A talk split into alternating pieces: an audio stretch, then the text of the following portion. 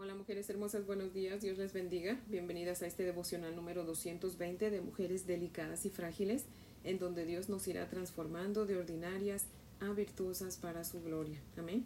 Así que bueno, las invito a orar en esta mañana, mujeres hermosas. Oremos. Amantísimo Padre Celestial, buenos días, Señor. En esta bella y preciosa mañana venimos delante de tu presencia, Señor, en el nombre de nuestro Señor Jesucristo confiada, Señor, en el sacrificio que Él hizo, Señor, para que pudiéramos entrar a tu presencia, Señor. Oh Dios amado, te pedimos perdón por nuestros pecados, Señor, porque queremos aprender más de tu palabra, Señor, pero tú no puedes estar donde está el pecado, así que te pedimos que nos perdones, Señor amado. Tú conoces el corazón de cada una de nosotras, Señor, tú conoces nuestra mente, tú conoces, Señor, nuestros pensamientos más profundos, Padre, así que Señor, te pedimos que nos perdones porque a veces tenemos pensamientos que no son correctos, Padre. Por favor, perdónanos, mi Dios amado, perdónanos toda nuestra maldad, todo nuestro pecado, y por favor quita toda iniquidad de nosotros, Señor. Lávanos, mi Dios amado, y ayúdanos, Señor, para que seamos recipientes de tu palabra, Señor, recipientes limpios, Padre amado, que podamos llevar a cabo tu palabra, Señor, que podamos ser mujeres cada día más conforme a tu voluntad, Padre mío. Oh Dios amado, si es tu voluntad, inclina tu boca, Señor, y háblanos, Padre mío. Habla nuestro corazón, Señor. Que nuestro corazón sea lleno de tu palabra, Señor, de toda tu bendición, Padre. Señor, que tu Espíritu Santo sea derramado fresco sobre de nosotras, Padre. Ayúdanos, mi Dios amado, por favor, a ser entendidas, a ser sabias, a ser inteligentes, Señor, a ser obedientes a tu palabra, Señor. Pon temor en nosotras, Señor, por ti y por tu santa palabra, Padre porque te lo pedimos en Cristo Jesús por sus méritos y para su gloria, oh Dios. Amén, Señor. Bueno, mujeres hermosas, si tienen su Biblia, les invito a que la abran conmigo en Éxodo. Vamos a leer los versos 21, perdón, del 12 al 21. Éxodo 21, del 12 al 21. Dice la palabra del Señor así.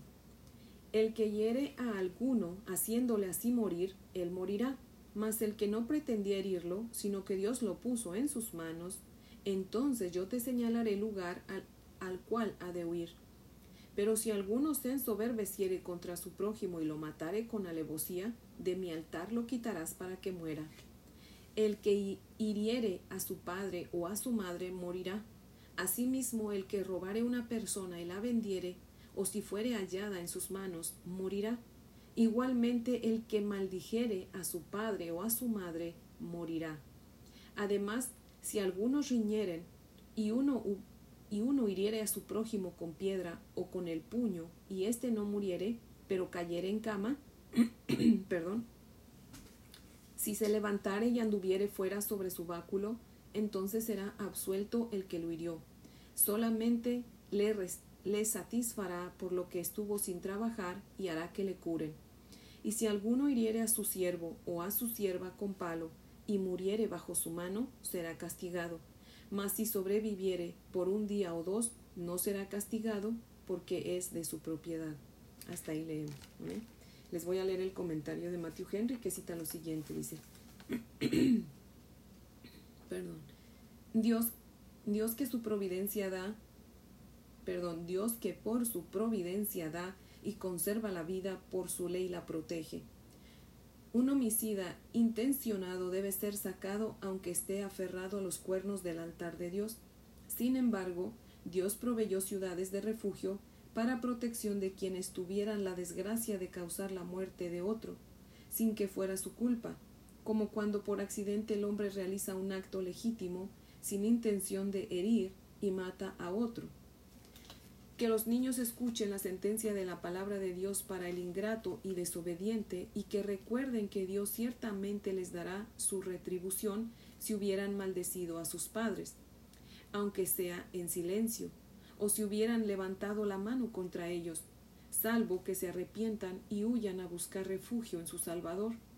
Que los padres aprendan de aquí a ser muy cuidadosos en la, en la formación de sus hijos, dándoles un buen ejemplo, especialmente en el control de sus pasiones y al orar por ellos, teniendo cuidado de no provocarlos a ira. A veces los israelitas se vendían ellos mismos o sus hijos debido a la pobreza. Los magistrados vendían a algunos, algunas personas por sus delitos y los acreedores tenían permiso en algunos casos para vender a sus deudores que no podían pagar. Pero secuestrar un hombre con el objeto de forzarlo a la esclavitud es algo que el Nuevo Testamento cataloga junto con los delitos más graves. Aquí se cuida que se satisfaga el daño hecho a una persona, pero no se seguía de ello la muerte. El Evangelio enseña a los amos a tener paciencia y a moderar las amenazas. Efesios 6:9. ¿Qué haría yo cuando Dios se levantase? dijo Job en Job 31, 13 y 14. Fin de la cita. El verso 12 dice que el que hiere a alguno a propósito debe morir. Pero el verso 13 dice que si la persona mata a alguien sin intención, no debe recibir castigo alguno. Y me llamó la atención que dice, sino que Dios lo puso en sus manos, lo cual significa que era la voluntad de Dios que eso sucediera. O sea, Dios mismo pone al malvado en manos de otro malvado para que le quite la vida. El verso 14 dice, pero si alguno mata a propósito a alguien, aunque se refugie en la iglesia, sácalo y que muera. El verso 15 dice que al que hiera a alguno de sus padres debe morir sin excepción. En el verso 17 también dice que debe morir todo aquel que maldice a sus padres. Ahora, la palabra herir, pues la entendemos perfectamente, ¿verdad? Pero la palabra maldecir muchas veces es mal interpretada. Así que vamos a ver qué es lo que dice la misma Biblia al respecto, ¿verdad? Dice Mateo capítulo 21 versos 18 al 19, comenzando por el título que dice, Jesús maldice la higuera. Y dice lo siguiente, por la mañana, cuando volvía a la ciudad, Jesús sintió hambre. Vio una higuera junto al camino y se acercó a ella, pero no encontró más que hojas. Entonces le dijo a la higuera, Nunca más vuelvas a dar fruto. Y al instante la higuera se secó. Mire que Jesús no dijo, maldita higuera, por no haber dado fruto. No, él dijo, nunca más vuelvas a dar fruto. Pero el título dice que Jesús maldijo la higuera. Entonces maldecir no es solamente decir maldito o maldita, sino que maldecir es también desear cosas negativas en contra de alguien más, ¿verdad? Esa es una manera de maldecir. Eso significa que entonces desearle mal a alguien o decir cosas hirientes es maldición, pero en especial cuando esas maldiciones, esas cosas hirientes, son dirigidas a nuestros propios padres, porque entonces venimos a ser dignos de muerte, ¿verdad? Ahora yo me pregunto por qué Dios pondría el tema de la maldición a los padres en medio del tema de la esclavitud. Bueno, yo pienso que otra manera de maldecir también a nuestros padres es cuando los tratamos como esclavos. Hay muchos hijos que quieren que los padres les hagan todo. Entonces esa es una manera también de maldecir. Cuando tratamos a nuestros padres como si fueran nuestros sirvientes, como hijos, y ya, ya una edad en que nosotros podemos hacer las cosas, debemos hacerlas, no debemos esperar a que nuestros padres hagan las cosas por nosotros. Así que cuando un hijo está abusando de sus padres, casi siempre en especial es de la madre, porque la mamá es la que siempre está al tanto de los hijos. ¿verdad? Entonces a veces los hijos se aprovechan de la mamá y eso es maldición también. Así que tenemos que tener mucho cuidado de nuestros pensamientos también. Recordemos que Dios conoce nuestros pensamientos, especialmente cuando estábamos en una edad juvenil, ¿verdad? Eh, nuestros pensamientos no eran muchas veces muy agradables hacia nuestros padres, especialmente hacia nuestra madre, que siempre nos preguntaba dónde vas, a qué horas vienes, a qué horas vas a llegar, ya comiste o no comiste. Entonces muchas veces hasta eso, cuando las cosas buenas que nuestras, nuestros padres hacen por nosotros cuando estamos en una edad adolescente, nos, nos parecen molestas. Y, yo creo que no hay nadie que no le haya pasado por su mente, ay, mi mamá siempre está fastidiando o algo así, ¿verdad? Y eso es maldición, fíjese, porque estamos pensando cosas eh, negativas en contra de nuestra madre o en contra de nuestro padre. Así que alabemos a Dios por su gracia, mujeres hermosas, y pidámosle perdón Pidámosle perdón y alabémoslo porque no nos ha quitado la vida por haber maldecido a nuestros padres en algún momento, ¿verdad? Así que si usted lo sigue haciendo, deje de hacerlo porque créeme, está usted acumulando castigo para el día de la ira. Así que arrepiéntase, vuelva hacia el Señor Jesucristo, que en Cristo tenemos perdón. Amén. Dice Romanos 6:23, porque la paga del pecado es muerte, mas la dádiva de Dios es vida eterna en Cristo Jesús, Señor nuestro. Amén. Así que lo que nos merecemos, conforme a esta palabra de Dios de Romanos 6:23, lo que nos merecemos por pecadores es la muerte. Pero Dios en su gracia y en su misericordia nos dio a su Hijo Jesucristo para que todos aquellos que nos arrepientamos de corazón y aceptemos su sacrificio, seamos salvos de la muerte separados de Dios, ¿verdad? Así que, mujeres hermosas, como les vuelvo a repetir, yo creo que ninguna no, no puede decir que nunca pensó algo malo en contra de sus padres, ¿verdad? Así que todos, todas vayamos a Cristo y pidámosle perdón por eso, ¿verdad? Y pues tengamos en cuenta lo que dice también la palabra del Señor en Gálatas, ¿verdad? Que dice, no se engañen, Dios no puede ser burlado, todo lo que el hombre sembrare, eso también segará. Así que hay de nosotras, ¿verdad? Las que tenemos hijos, ay papá, nomás de pensar que a veces lo que nosotros hacemos con medida, nuestros hijos lo hacen sin medida, así que ya vamos a pagar por lo que hicimos, ¿verdad? Dicen los versos 20 y 21. Y si alguno hiriere a su siervo o a su sierva con palo y muriere bajo su mano, será castigado. Mas si sobreviviere por un día o dos, no será castigado porque es de su propiedad. O sea que si algún amo golpeaba a su siervo o a su sierva y lo mataba, sería castigado, pero si no moría, pues no le pasaba nada porque era de su propiedad. En este punto de la historia, no se imagine, por favor, que era una esclavitud como la esclavitud de los últimos tiempos, ¿verdad? Como por la que murió Martin Luther King, ¿verdad? No, no era así, era una relación de jefe y empleado normal, como todo. Pero pues había siervos y siervas desobedientes, contestones, porque el hecho de que fueran esclavos no cree que usted que siempre eran obedientes, especialmente en ese tiempo, porque le digo, no era una esclavitud como la de los últimos tiempos. Así que cuando los siervos eran desobedientes, contestones, contestones, pues obvio que los, los patrones pues los golpeaban, ¿verdad? Ya después con el tiempo, pues obviamente la gente malvada rompió la ley del verso 16 que dice, asimismo el que robare una persona y la vendiere o si fuere hallada en sus manos, morirá, ¿verdad? Entonces ahora sí, después ya la gente pues se robaba a la gente para hacerla esclava y entonces comenzaron a maltratarlos de una manera inhumana, ¿verdad? Muchos que tenían eh, esclavos ya, ya mucho después, ¿verdad? Como les vuelvo a decir, eh, les había dicho el otro día, creo que fue ayer, en el devocional de ayer, que todavía en, las fechas de hoy hay lugares donde hay esclavos, ¿verdad? Solo espero en Dios que no sean maltratados, ¿verdad? Como en, en los tiempos de antes, pero eh, sigue habiendo esclavitud, esclavitud, desafortunadamente, ¿verdad? Pero ya la gente al no tener temor de Dios, imagínense ya para robarse a la gente y hacerla esclava, muchas veces era también porque conquistaban ciudades, conquistaban pueblos y se llevaban a la gente y los forzaban a ser esclavos, ¿verdad? Entonces ahí sí había maltrato, ¿verdad? Pero pues mujeres hermosas recordemos que cada quien le va a dar cuentas a Dios, ¿verdad?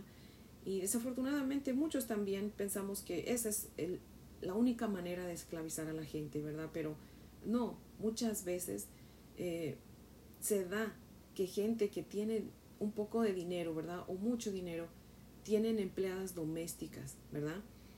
Y desafortunadamente muchas veces les tratan como esclavos porque les dan más trabajo del que les deben dar y les pagan bien poquito. Entonces no se vale.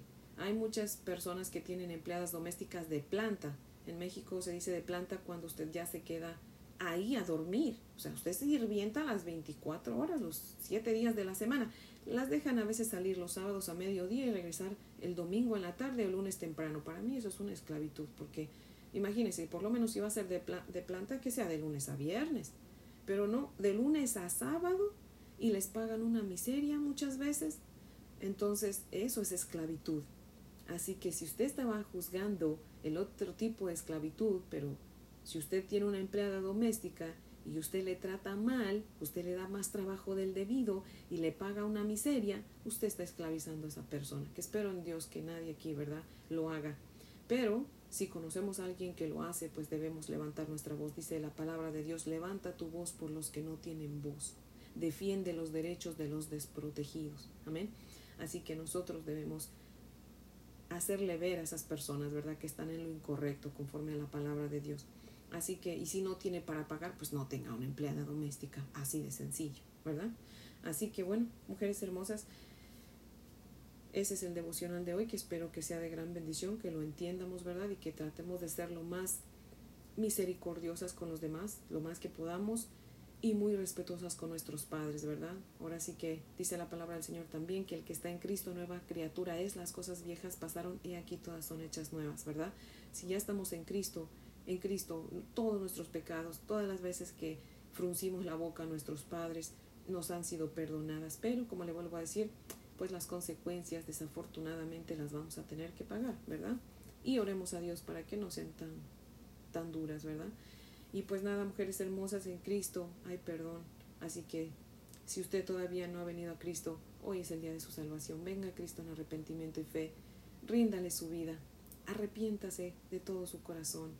Y Cristo le dará su salvación. Así que comience a vivir hoy para Cristo. Ya no viva para usted, sino para Cristo. Amén. Así que, mujeres hermosas, les amo en el amor del Señor. Y si Dios nos presta vida, pues aquí las espero mañana, pero no sin antes orar, ¿verdad? Vamos a orar para para poder retirarnos. Oremos. Amantísimo Dios y Padre maravilloso. Gracias, Padre, por tu palabra, Señor, que Señor nos mueve a arrepentimiento, Padre, porque nos recuerda, Señor, las veces que hemos sido ingratos con nuestros padres, mi Dios amado. Oh Dios Todopoderoso, Señor, te pedimos que nos perdones, Padre mío. Perdónanos, mi Dios amado, si aún, sin darnos cuenta, Padre, entristecemos a nuestros padres, mi Dios amado. Perdónanos, mi Dios amado, si sin darnos cuenta no los honramos como se debiera, Señor. Padre, te rogamos que toques nuestros corazones, Señor, que nos ayudes siempre a honrar a nuestros padres, no solamente, Señor, con nuestro comportamiento, pero también monetariamente, Señor. Si hace falta, Padre, por favor ayúdanos, mi Dios amado. Permite, Señor, que todas tengamos siempre un trabajo, Señor, que nos provea, Padre, para tener siempre algo para ayudar a nuestros padres y para ayudar a otros, Padre amado. Oh Dios Todopoderoso, quita de nosotros el egoísmo, Señor. Quita de nosotros, Señor, el, el deseo de, de tener más, Señor, sin ayudar a otros, Padre. Ayúdanos, Señor, a ser felices, aunque tengamos poco, pero ayudando a otros, Padre mío. Siempre teniendo en cuenta las necesidades de otros. Señor, haznos sensibles a las necesidades de los demás, Padre. Ayúdanos a recordar que lo que tenemos, todo, absolutamente todo, te pertenece a ti, Señor.